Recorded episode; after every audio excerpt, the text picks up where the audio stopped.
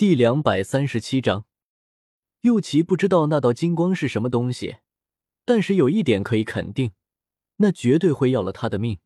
而且最让他绝望的是，他竟然知道自己躲不了。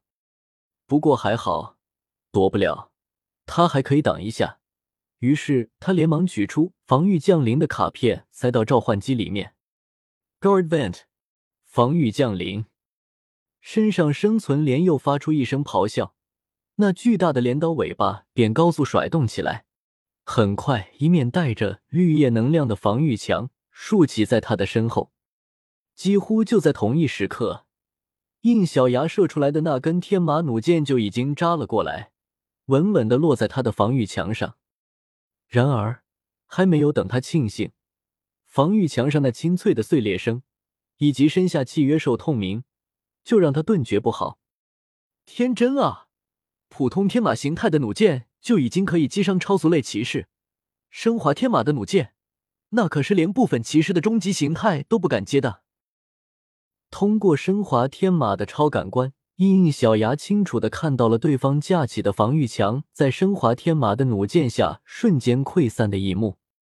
防御墙的破碎，甚至都没能让冲刺中的天马弩箭稍稍慢下一些，连反应的机会都没有。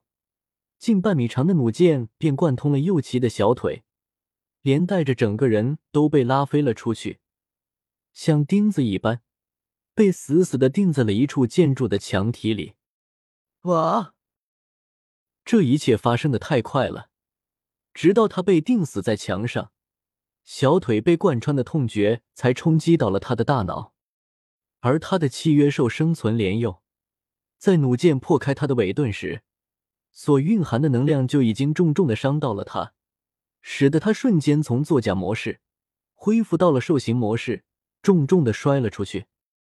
不仅如此，右奇的小腿被贯穿之后，伴随着天马弩箭的能量在他的体内肆虐，他也从生存形态回到了一开始的普通形态。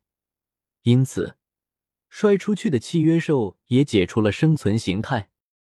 方心在他被击飞出去的时候，就立刻从契约兽的身上跳开，所以一点事都没有。而他的疑惑。也随着他认出了天马弩箭而消散。是小牙哥哥。果然，没过一会，应小牙便驾驶着飞射号出现在了他的视线里面。没事吧？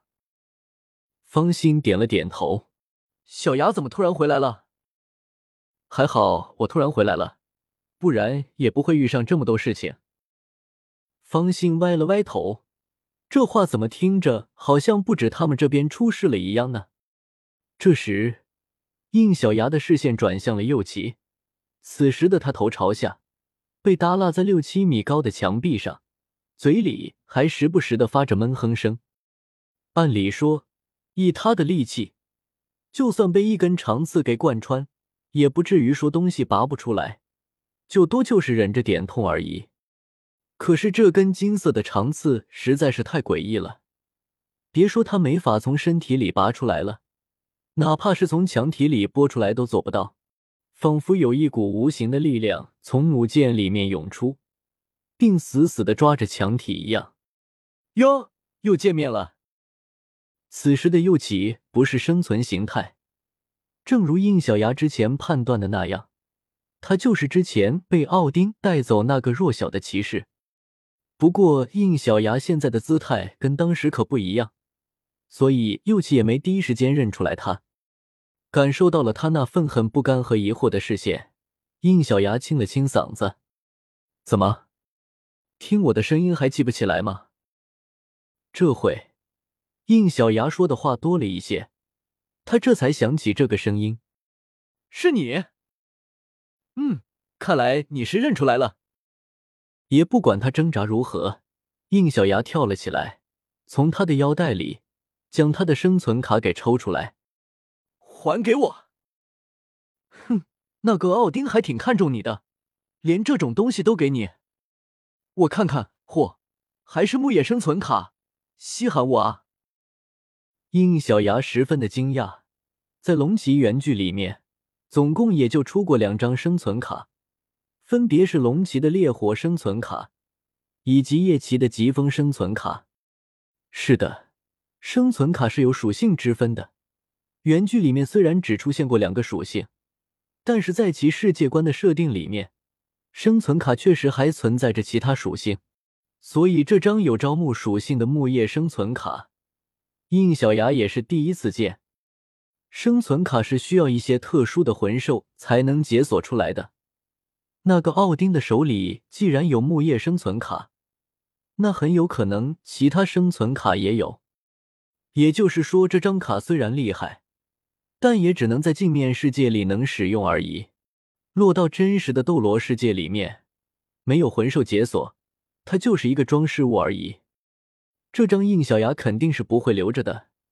他若是想要，会通过正确方式获取。不过他也不会毁了它，估计他也毁不了。奥丁那边绝对有后手。这张卡对你来说还太早了，我先替你保管着。凭什么？你这个强盗！强盗！一听这话，方心就气不打一处来。你明明也想从我这里抢走卡片，哪里有脸说这样的话？那张卡本来就不是你的，有能者得知。应小牙自然知道他说的哪张卡。原来如此，是奥丁告诉你这张卡的事情的吗？奥丁大人虽然告诉了我，但要过来拿回，全是我自己的判断。扯吧，那个家人因为还被这个世界排斥，做不了太多事情。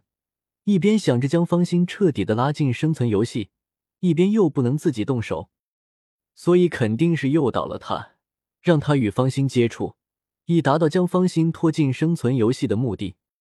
不过这话嘛，就算讲了，这小子可能也不会信。得了，我们现在来说说别的事情。你小子是叫小胜吧？对方明显愣住，你怎么知道？我当然知道。你姐姐跟我说了。小胜沉默了一会，便开始痛骂起来：“原来就是你把骑士力量给了小丽姐姐，将她牵扯到这个危险的事件里的！我要杀了你！”一旁的方心也听出真相，十分惊讶的说道：“原来他是小丽姐的弟弟。”而这时，其他人也坐在雪女身上，赶到了这里，正好听到了这么一段对话。刚刚醒来的马红俊还是对他十分的气愤，就算知道了他是小丽的弟弟，语气也还是很冲。小丽姐怎么会有你这么一个强盗弟弟？就是，你知道什么？当初如果不是我们几个及时出手，你姐姐早就已经被镜面怪物给吃了。没错，所以你根本就没有资格责怪大哥哥。当时你姐姐已经被镜面世界侵蚀成人棍了。如果不是大哥哥及时拿出骑士力量保护他，你早就已经没有姐姐了。而且跟你这种假冒伪劣的骑士不同，小丽姐得到的可是能在现实世界里依然能使用的骑士力量。很显然，他们几个的指责并没有让小生认清现实，那也改变不了他被你们牵扯进来的事实。应小牙无奈的摇了摇头，迁怒可不是解决问题的办法。我问你。你为什么要抢方心手里的卡？哼，装什么糊涂！我不信你们不知道那张卡就是这场游戏的最终奖励。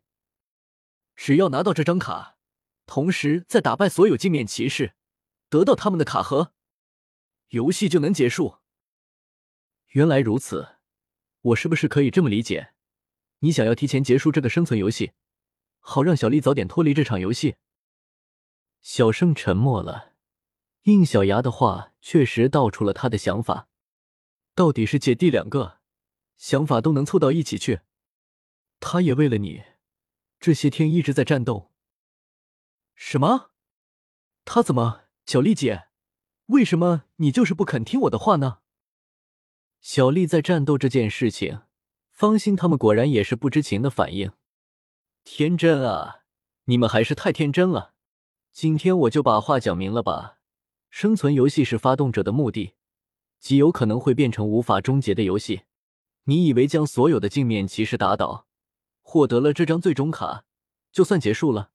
错了，那很有可能会进入到一个全新的轮回里，你们最终也只能成为不断战斗、不断牺牲的道具而已。讲到这里，应小牙也沉默了，因为他也被自己的话给提醒到了。难道说这个世界已经被重置过了？读修真英格兰，请记好本站的地址：w w w. 点 f e i s u w x. 点 o r g。